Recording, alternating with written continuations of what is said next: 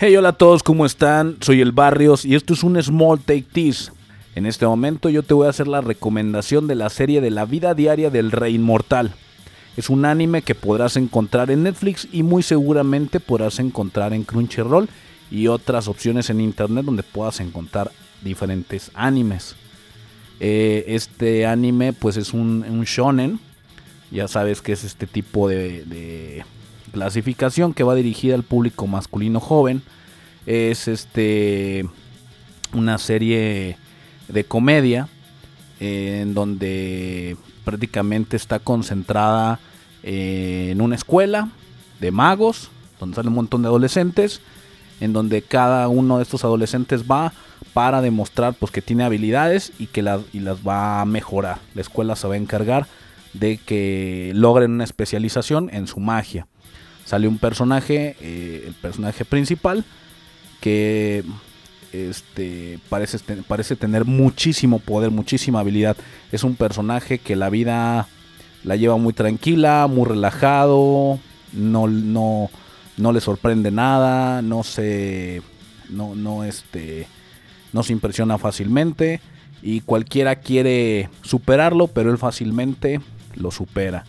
Este tiene estas características icónicas que les ponen para que te llamen la atención. A él le encanta los fideos este tipo maruchan que los compras y los puedes preparar en tu casa con agua caliente, ¿no? Pero él, él simplemente lo que hace es sacar prácticamente la croqueta de fideos sin echarle agua, romperla, ponerle el aderezo y comérselo. Que prácticamente este, vi la serie y yo también lo hice y, y sí me gustó.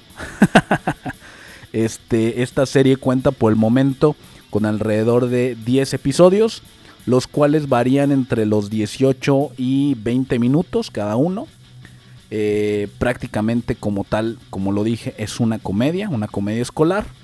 Hay dos personajes principales, uno es el que ya les mencioné y otro es una linda chica que tiene dinero, que tiene poderes, que tiene habilidades, que todo el mundo quiere con ella, que es la capitana del, del salón, este... Y la chava siempre quiere llamar la atención y es la mejor de todos, ¿no? Pero, este... Esta chava comienza a, a, acercarse a este chico nuevo.